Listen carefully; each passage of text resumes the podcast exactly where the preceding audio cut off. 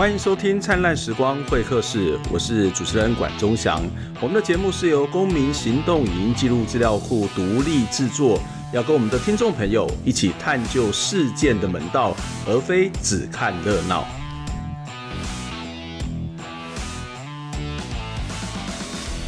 今天的节目呢，要来讨论的一个问题，也就是私立大学呃，纷纷面临到这个退场的压力哦。在讨论今天的节目开始之前呢，我一样要先跟大家做一个身份的表明哦，就是呃，我是高教工会的副理事长。那前两天这个高教工会还有包括呃道江管理学院的师生，以及中正大学、南华大学、嘉义大学几个学校一起到了这个道江管理学院，走到从道江管理学院走到了县政府，有一场这个呃抗议，并且是一个陈情的行动哦。那因为这是今天谈的主题跟这有关。而且我有这样一个身份，必须要跟大家先做说明，所以接下来内容就由我们的观众、听众朋友自己来做判断。那今天在节目当中跟大家邀请到的是高教工会的秘书长陈尚志陈老师，陈老师你好。呃，各位观众朋友大家好，我是高教工会的秘书长陈尚志。好，我想先开始请教陈尚志陈老师一个问题，就是那一天就是为什么要去道江前面聚集，然后也到县政府来做陈情这样的一件事情的是什么样的诉求，什么样的原因？哦，我们到县政府是没有陈情呐。嗯哼，对，我们只是到县政府去，啊、呃，要求县政府来协助这个道江。在地学生他的受教权的问题，以及未来这个道江他如果停办之后，他的校产应该由公部门或者是县政府来规划处理。嗯嗯呃，那一天其实我有遇到一些记者朋友，他们也会觉得有点疑惑，相信很多人也会有疑惑，就觉得这个道江应该是属于教育部去做管理的，去做相关的规范。那关县政府什么事情？那当时县政府据说也是要派的县教育处的这个官员出来，呃，接待。但是你们觉得这个层级太低，或者不关他的事情，所以也不让他来来接待。那这个到底是怎么回事？就是跟县政府有什么关系呢？我想这个整个事情最重要的哈，就是呃，其实参与的这场活动的。呃，同学跟老师呢，他不只是道江的师生，嗯，他还包括呃整个嘉义地区，包括中正大学，对，包括南华大学，包括嘉义大学的学生会，嗯哼，以及呃高教公部高高教工会在这个中正南华嘉义大学的分部的老师哈，所以它是一个整个嘉义地区。所有高等教育机构的一个大团结，嗯哼，来声援道江的行动。那我们到县政府目的，当然第一个是以嘉义的在地的居民的身份，来要求嘉义县政府要来正视以及协助，就发生在他身周遭身边的这个受教权受损的问题。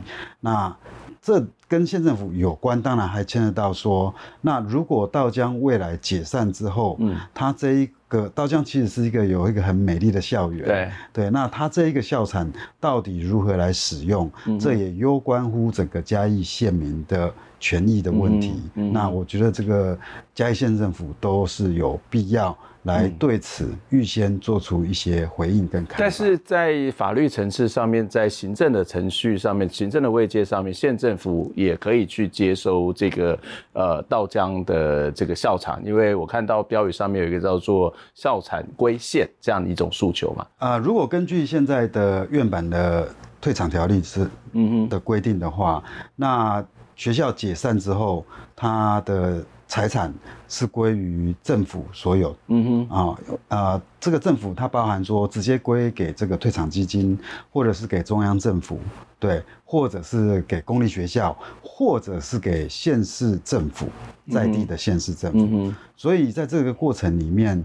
啊，或者是说，根据原本私校法的规定里面，嗯、呃，这个学校解散之后，它的财产本来就是可以由地方政府来接受处理。嗯哼，嗯哼，所以在法规上面，其实是他们被科以这样的一个一个责任，或者是义务，或者是有这样一个权利哦。那这不是道江的呃呃，不是道江的学生第一次在学校前面抗议或者是表达诉求，在去年他们曾经也在道江前面有抗议，那甚至也曾经北上到教育部去抗议。呃，他们的最主要的诉求是什么？或者是？我想更更简单的，可能有很多人不了解这个道江呃发生了什么事情。大体上知道啊、这个学校宣办宣布停办，那停办就停办，那大家就是赶快各自去解决这个自己的困难。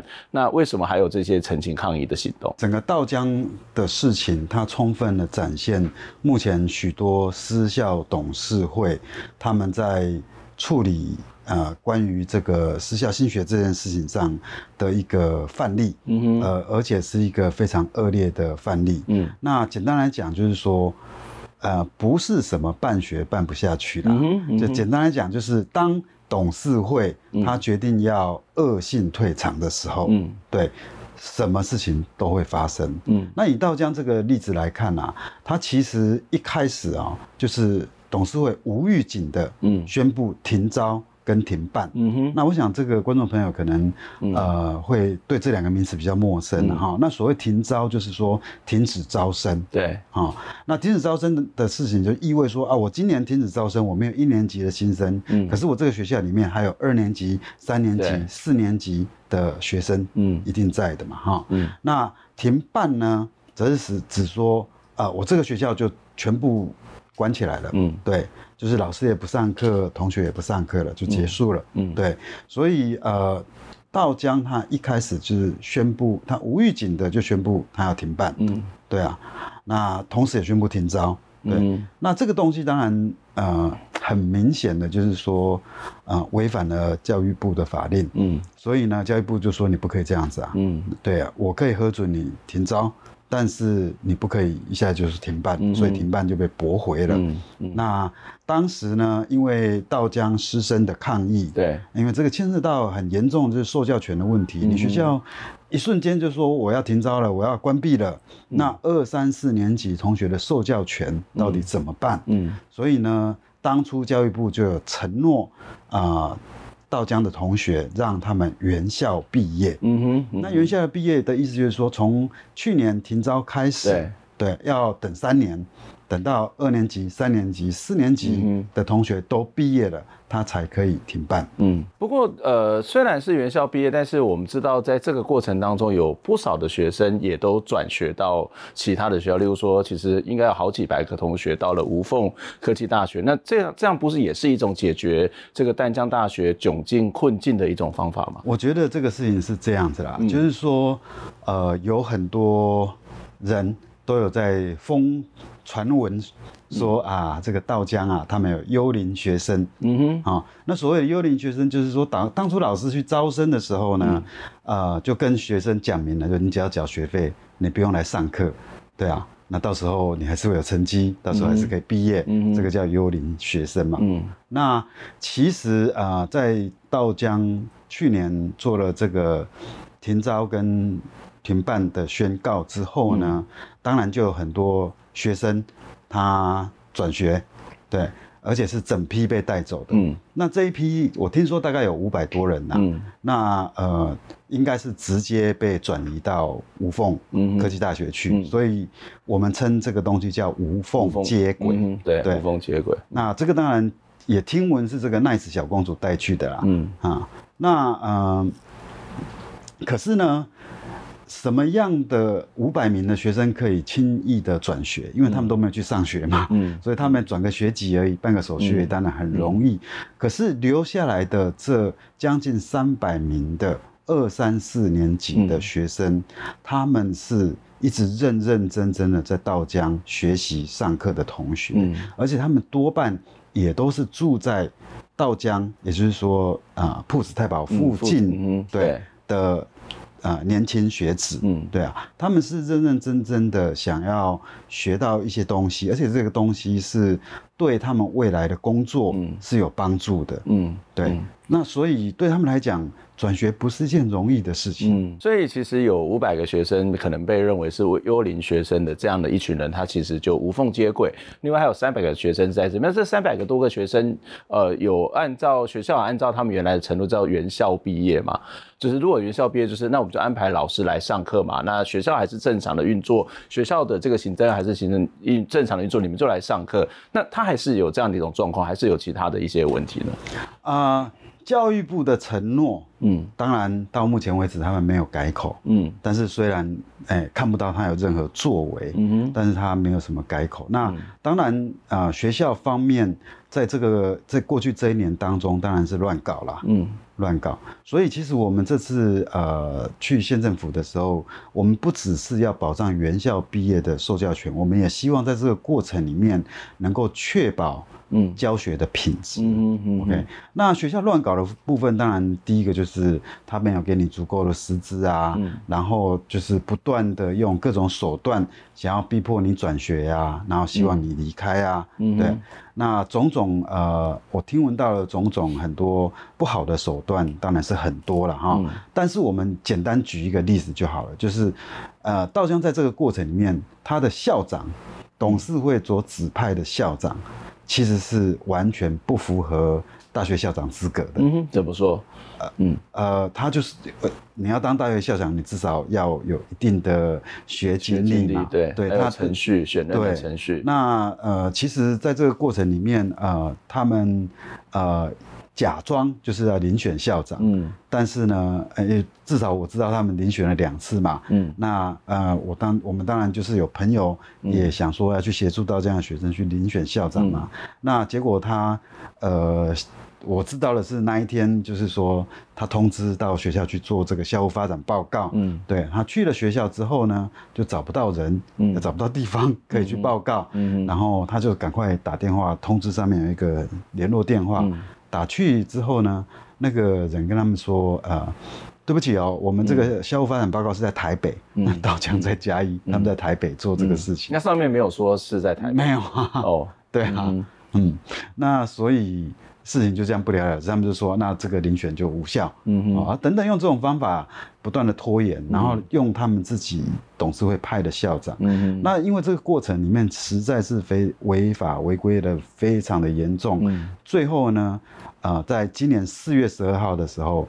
教育部终于指派了一个所谓教育部指派的校长到稻江去。嗯，但是这个已经到了四月十二号才就任。嗯嗯嗯，那四月十二号之前就是任由这个董事会乱搞。嗯嗯，你的意思是说？在形式上面似乎符符符合了原本他们的承诺，就是原校毕业。可是，在实际上面，不管是在大学的选任上面，可能会有一些比较 tricky 的地方，或者是一些可能你们会认为一些不符合规定的地方。那学生在这个就学的时候，其实应该有的教学品质也是不够的，是的，也因此就出来抗议。可是这个抗议已经到了这样的一个阶段，是有用的吗？是有效的吗？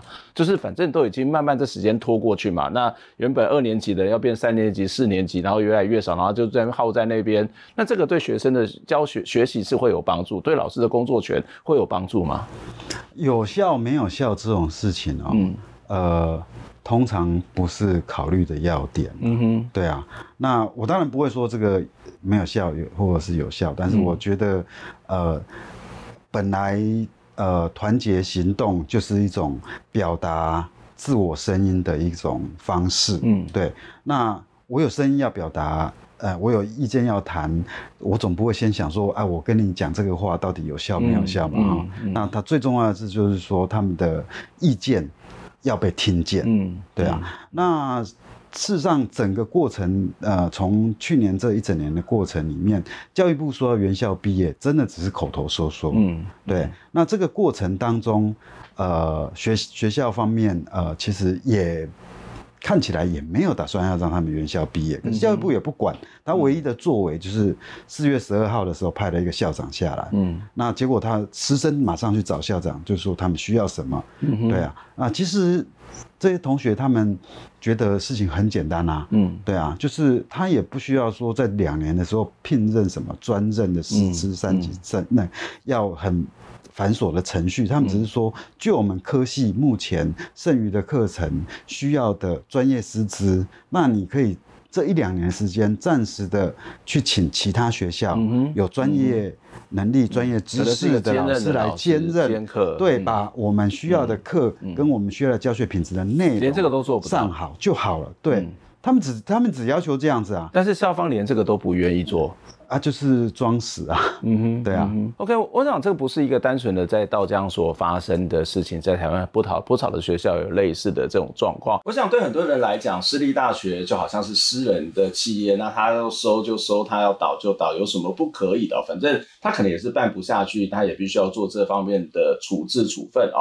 当然，并不是说学校不能够退场，但是学校退场，我想至少有两个基本的一些观念。第一个就是在程序上面。他是不是按照法律？是不是按照既有的制度，或者这个制度的本身？呃，是不是能够他的这种退场的方式，是不是能够保障这个学生的受教权、老师的工作权，以及包括行政人员等等的工作权，还包括了这个校产，它是不是属于公共的啊、哦？那为什么要谈这个校场是不是属于公共的？就是因为从私立大学的这个设立来讲，虽然有一些是部分的部分的经费是来自于这个董事会的这个投资或者是这个捐赠，但是有一部分更大是来自于政府的教育资源。的补助，还有包括学校的学生的经费等等哦，那这个其实就是这个私立大学公共性的部分。所以待会我们的节目要回过头来继续跟大家讨论道江的问题哦。道江的问题不只是道江的问题，其实还有很多台湾的私立大学都面临到同样的处境，特别是科技的科技大学的相关的院校。那当然，教育部在最近在推动的这个私校退场条例，这个私校退场条例其实也让这些看起来是要去解决私立大学退场的问题，可是这个解决的方法。是对的吗？解决的方法是合适的吗？我们先休息一下，再回过头来讨论。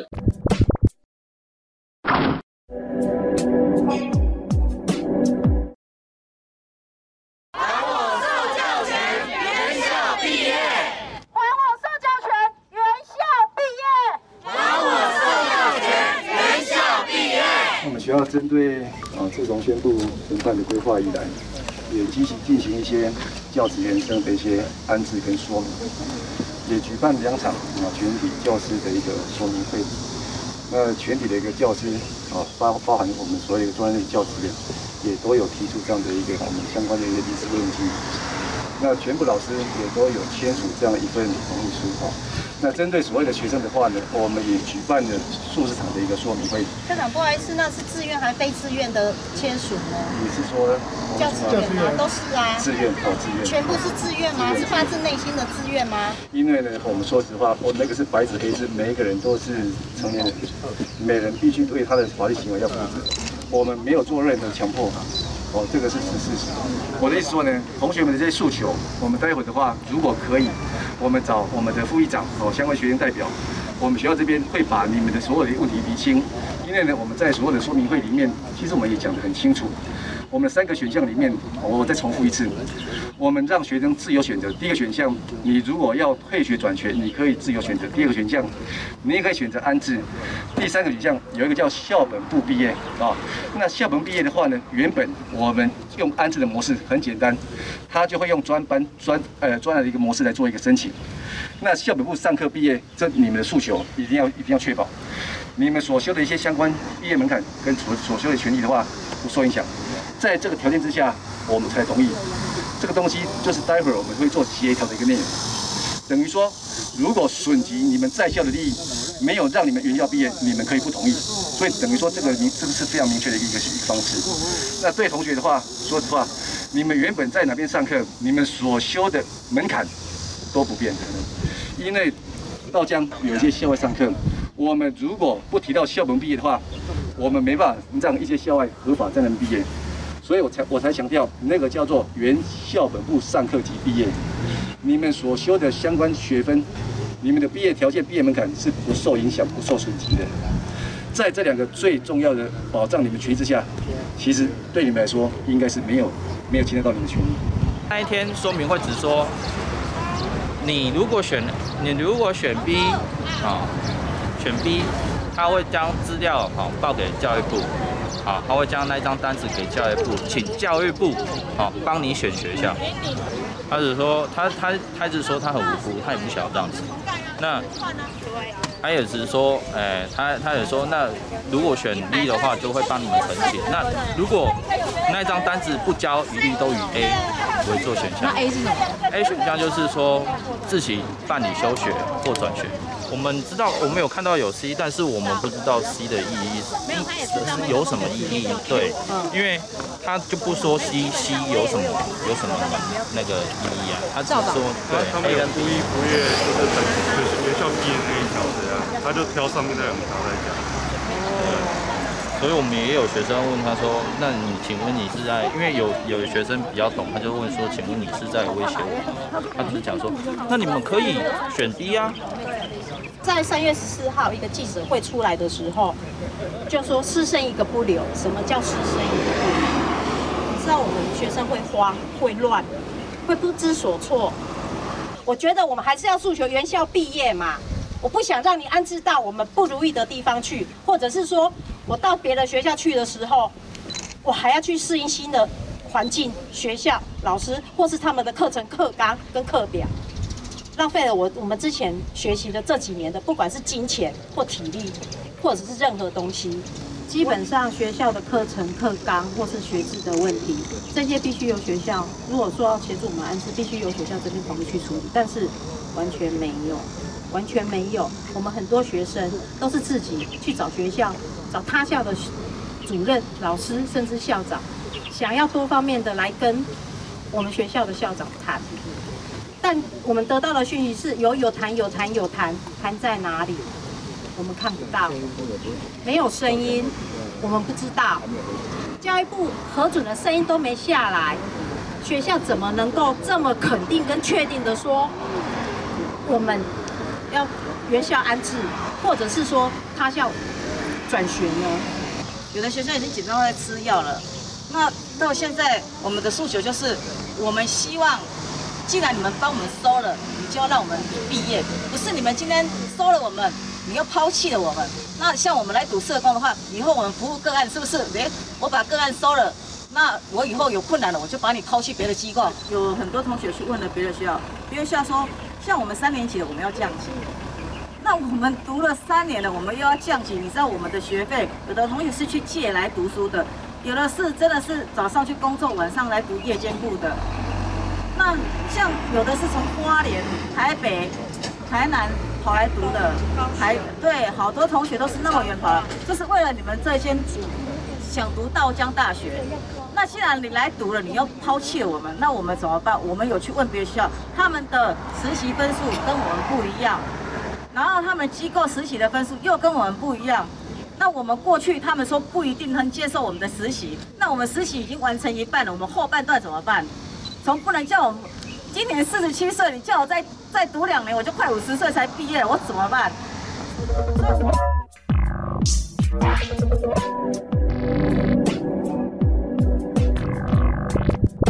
欢迎回到灿烂时光会客室节目的现场，我是主持人管中祥。灿烂时光会客室是由公民行动营记录资料库独立支持制作，欢迎大家透过捐款的方式、定时定额的方式来支持公库的运作，也让我们能够持续做好的节目。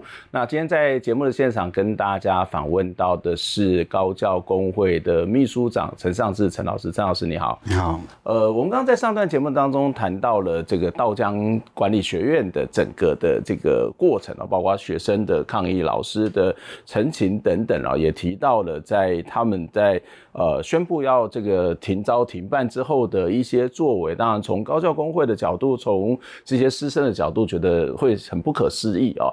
那当然，呃，会有大学会停招，或者是私立的院校会停招，有蛮大的原因，大概会有两个，一个就是少子化，那啊学生减少，人数减少了，我们办不下去。那第二个人少子化也会涉及到的。就是经费的问题，就是啊，学生的经费变少了，学生的学费变少了，那当然学费变少之后，国家的补助相对之下也会随之有一些调整嘛，哈，那。这个状况会使得他们办不下去。那如果以这个道江的例子来讲，或是我们看到很多其他私立大学的例子来讲，真的都是这样的一个原因吗？我认为所谓的办不下去或者少子女化，嗯哼，多半都是一个借口。嗯。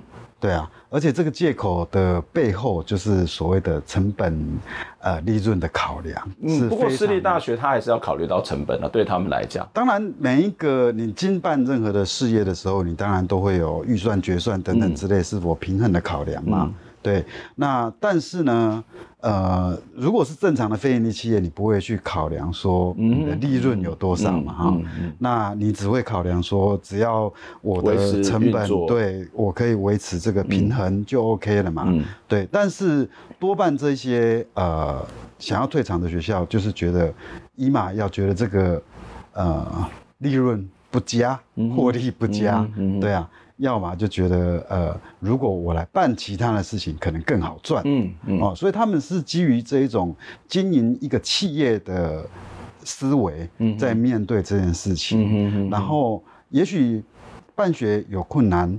就是说，你要维持这个平衡有困难，可是这个困难是可以克服。但是这些学校，我认为是一点都没有去思考说他要如何克服这个事情。嗯、那这这里面其实还牵涉到一个很重要的，就是说大家对大学嗯的定位的认知的问题了哈。我们现在一般人都假设说。哎、欸，念大学就是高中毕业，嗯，啊、哦、的十八岁到二十二岁这一群人嘛，那你一直 focus 在这一群人的少子女化，你当然会觉得办不下去啊。嗯嗯、可是我们要想一想，大学的目的是提供给这个社会所有需要这个知识或学学位的人进来就读嘛。那你如果从这个角度来思考的话，嗯、所谓的少子女化跟大学的生源就完全切割没有关系啦。嗯、因为据我所知，嗯、在台湾社会里面有非常非常多的人，嗯，哦，即使是到现在四五十岁、五六十岁的人，嗯、他们仍然有到大学念书的需求，嗯，对。可是我们。台湾社会，包括这个也不不止这些学校出来这样，台湾社会并没有在为这个很广大的对有大学需求的，一般的民众、一般的需要的人，对，那你你大家都没有想到说，其实啊、呃，那比如说。大学里面的上课的时间啊，师师资的安排、课程的安排嘛，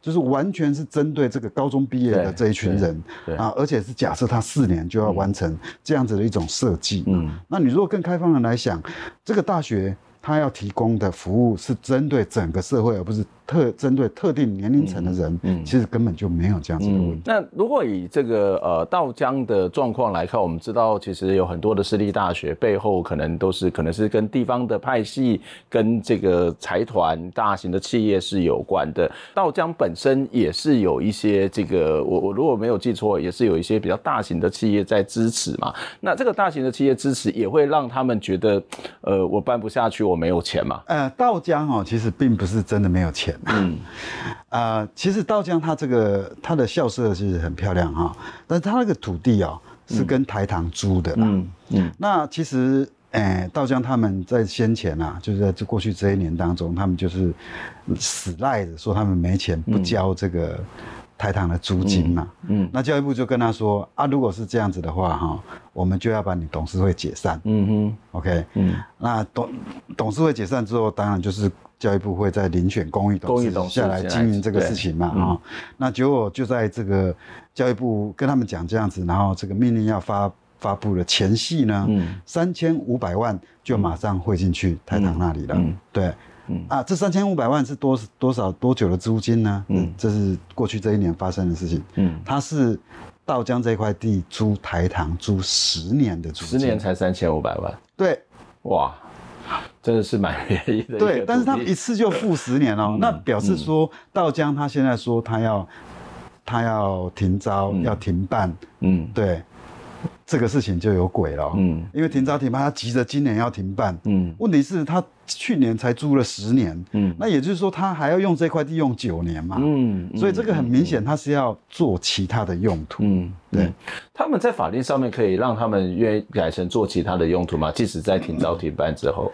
呃，如果根据旧的这目前的这个私校法，嗯，呃，好像是七十五条的样子，嗯，它的确可以改办其他事业，嗯嗯，对。那目前呢，订定这个私校退场条例呢，嗯，某个程度上就是要防堵，嗯，就是说私校去擅自把它改办其他的所谓社会福利事业。嗯嗯，或者文教事业、嗯，所以其实按照私校法，其实是呃有一些规范，但是其实目前是希望用私校退场条例把这个规范变得更严格啊，对，是的。但是即使教育部想要把它变得更严格，可是看到高教工会似乎也觉得很宽松。那这个宽松大概可以分成几个部分，一个是董事会的重组，一个是有关于土地的或是相关资产的使用，再来就是学生的受教权以及老师的这个工作权等等。也许我们可以接下来就从这几个部分来从来看这个条例，这个条例或许就可以跟道江这边有一些关联性，甚至其他的私立大学要退场、院校要退场也可能有关哦。我们也许先谈一下这个董事会好了，就是可以先告诉我们高教工会对于现有的这个呃部版的这个教育部版的，或者行政院版的这个董事会的这个解散组成有什么样的一些意见吗？呃，根据现在的这个退场条例里面的规定，就是说这个董事会，因为退场条例里面啊，它是先规定就是说，他会先预警你，对，预警一年，但是预警他不会对外公告。嗯那预警之后呢，他会专案辅导。嗯，OK，那专案辅导的三年期间，你。其实哈、哦，对，到了专案辅导，嗯，就是简单来讲，就是应该要辅导你停办，嗯，就是结束了哈、嗯。哦嗯。那专案辅导之后呢，他呃，如果你有没有嗯不符合相关里面的辅导的规定的话，嗯、他可能会派公益董事等等之类的。嗯。嗯、可是呢，高教工会的主张是说，只要学校一停招，嗯。对，他就应该要组公益董事会来接手后续的事情。嗯，因为呃，停招是一个重要的指标。对对，当一个学校开始停招之后，他表示他就是要退场了嘛。嗯哼，对，那这个时候公益董事就应该要进场。嗯，对，由公益董事来处置，包括后续的我刚刚讲到的学生的受教权的问题，嗯啊、呃，教师的安置跟退抚的问题，嗯，以及后续的财产归公的处置方式，嗯，那这个都不宜由旧的董事会来处理，嗯，对，因为旧的董事会他既然可以把一个学校办到倒，嗯，那我们凭什么相信？他可以把后续的事情做好，嗯，或者是说，我们凭什么相信他能够有能力去改办其他的事业？这个对于既有的学校应该会很反对吧？因为如果他们的目的就是希望能够去由这批的董事会持续的拥有这个决策的权利来做别的，那就这样子一个法令是对他们是有这些保障。而工会的这种做法就是说啊，你们就完全不要管了，因为反正你们就是可能很废，或者是你们办销都办不好，你别的东西也会办不好，那这个不会引起反弹吗？当然，呃。董事会，或者是说董事会背后的这一些财团的力量，嗯、当然会很反弹、啊。嗯嗯，对啊。嗯。但是问题事实摆在眼前啊，嗯、就是如果你是一个有能力、愿意投入资源去办学的财团，你不会把事情搞成这样子嘛？那既然已经搞成这样子了，你又要反弹说人家来帮你把事情做好？嗯嗯，对啊。嗯。那我们知道他们不让人家来接手，他们反弹的真正理由，嗯，是。他们根本不想把事情处理好啊！嗯哼，对，他们连这个学生的受教权，他们都想要侵犯。嗯，他们也不想要给老师足够的安置跟补偿。嗯，然后他们想要把既有的学校资产变成私人资产。嗯，对啊，我常常说，台湾在解严之后有三波啊。嗯，就是说，财团从公掠夺公共财产。第一波叫公益事业民营化，嗯，第二波叫二次精改，嗯，第三波就是这个私校的问题。所以在这个过程当中，呃，董事会我们会觉得说，反正你可能也都本来就办不好，然后如果再持续办，是不是真的办得好是一个怀疑。第二就是你们还要再处理这些校产或者处理这些老师，会不会呃符合公益的这样一个性质，恐怕也是一个很大的质疑。当然，一个更大的问题就是他们来。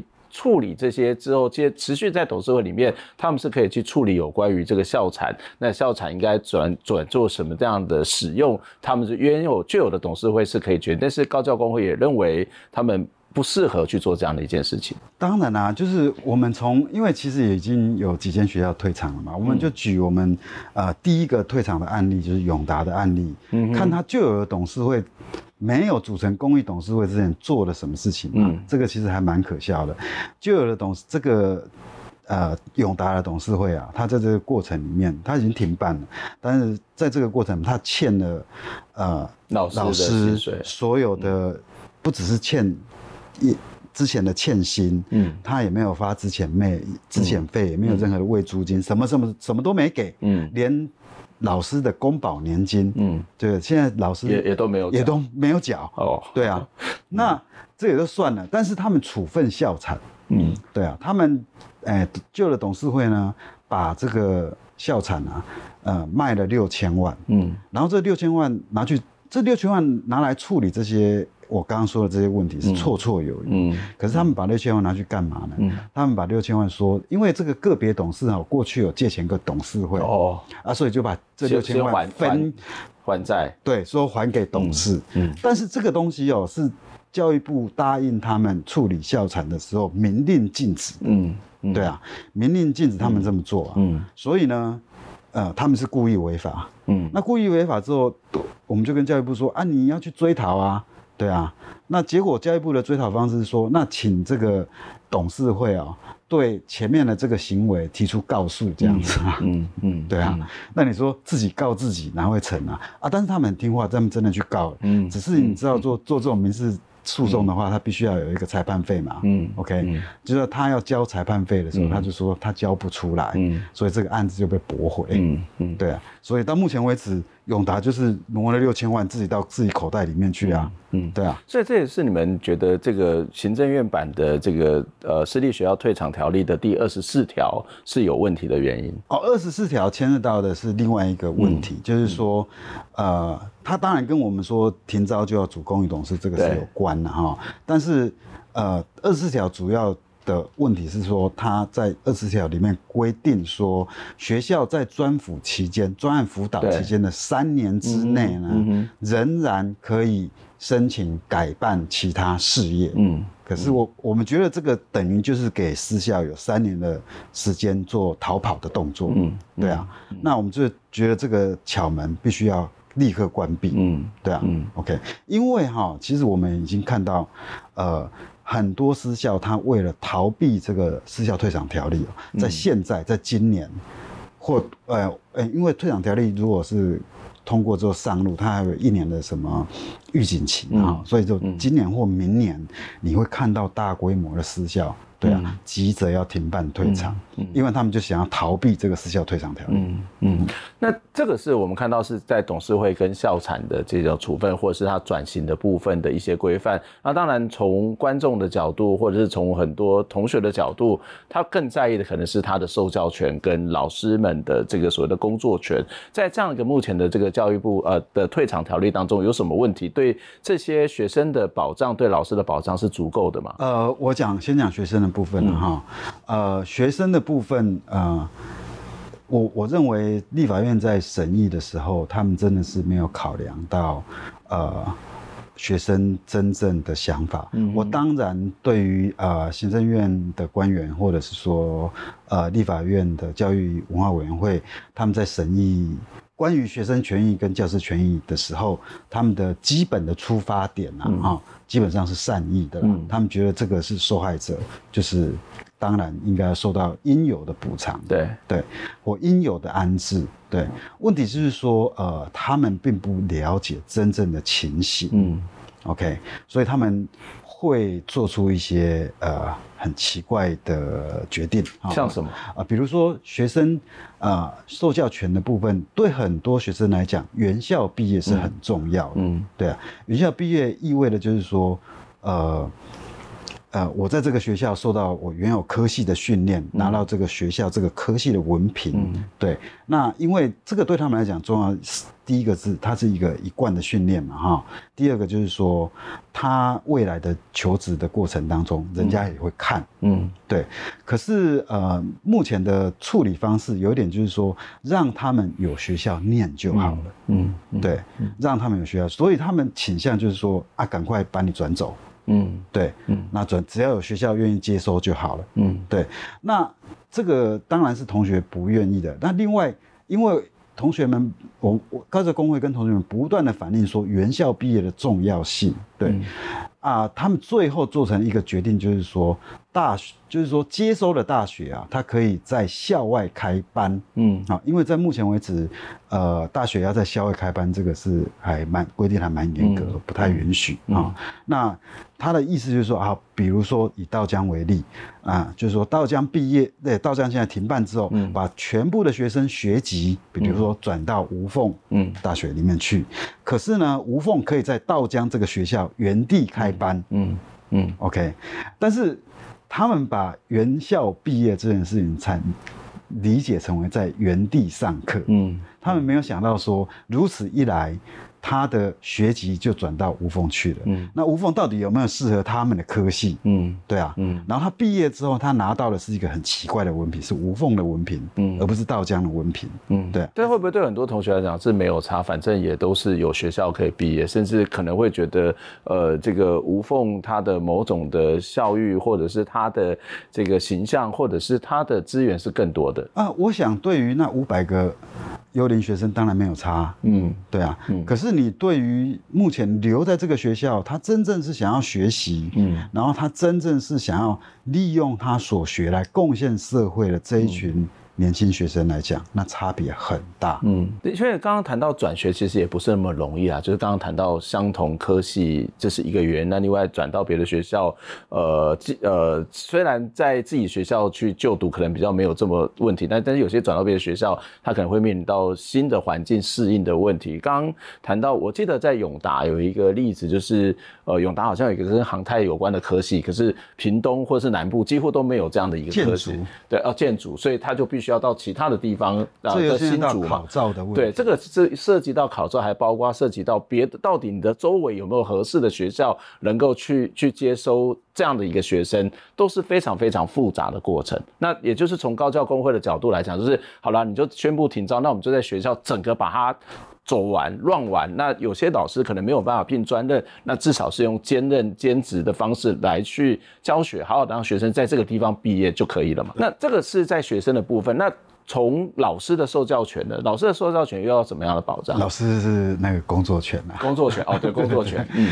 啊、呃，老师的部分呢、哦，其实行政院版里面也规定了，嗯，很很多细项啊，因为这个涉及到工作权的丧失。对，那你如果要一个人的工作权丧失，尤其是大学老师，他在这个时候他丧失工作的时候，常常就是五十岁上下。嗯，对，那他会面临这个中年失业，再也找不到工作这样子的问题。嗯，哈、嗯哦，那这个是这个事情还是是蛮严重的，所以呃，在院版的草案里面就有规定很多，因为这。牵扯到呃，有人选择退休，有有人有年资的问题，嗯、哦，他的状况的确是比较复杂了哈、嗯。所以到目前为止，呃呃，立法委员在讨论这一条的时候呢，是讨论不下去，他们就直接交付协商了。嗯，那我基本上是觉得大家就是看不太懂了。嗯，好、哦，那。这个部分高教工会呢，有其实有跟这些委员说，如果有需要的时候，嗯，我们会去跟你解释，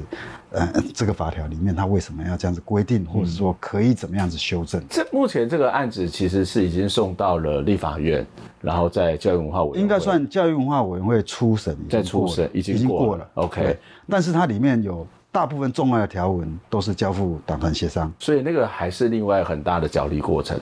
因为进入到党党团协商协商里面，里面就有各式各样的力量，就会莫名其妙的跑出来，对，力量场会看不到，不是？对，因为审查会他至少会直播，我们知道谁讲什么嘛。党团现在还是会直播啦，但是那个背后还是有一些一些一些不知道在干嘛的力量，这怎么处理怎么办？事实上，我们不知道他什么时候党团协商，谁会去党团协商？嗯嗯，对啊，嗯嗯，那也不知道。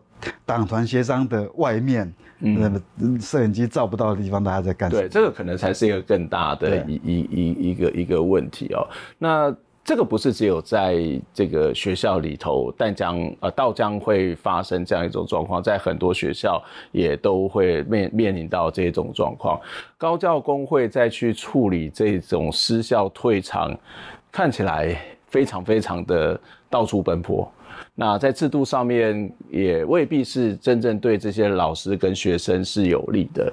有什么一个更好的方法去面对这种到处奔波的这种救援的行动也好，或者是特别是你刚刚谈到，呃，今年底明年初这样的一个例子可能会越来越多。我认为啊。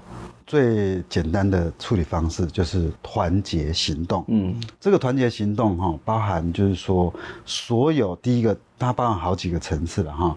第一个层次就是说，所有的私校的师生，他必须要团结起来。嗯哦，你不要去分说你是可能退场的，嗯，我不是可能退场的，嗯、而是而是要想说这个是大家共同的处境，嗯，他大家必须要团结，嗯，对。嗯、那第第二个层次是说，其实公立学校的师生也必须要来关心这件事情，嗯、哦，你不要以为说啊这个是私立学校的事情，跟我跟我无 关，好像真的无关，我、嗯、我不相信这种趋势在在反在演变下去真的会无关。第三个是说。说其实我们也要团结，嗯，哎，常常大家忽略掉的私立中学这一块，嗯嗯、他们的恶搞的状况也也非常的严重。对，那私立中学的呃教师同学，这个也要团结在一起，嗯、这是第三个层次了，嗯、第三层的团结啊。嗯、那更重要的是呢，整个社会。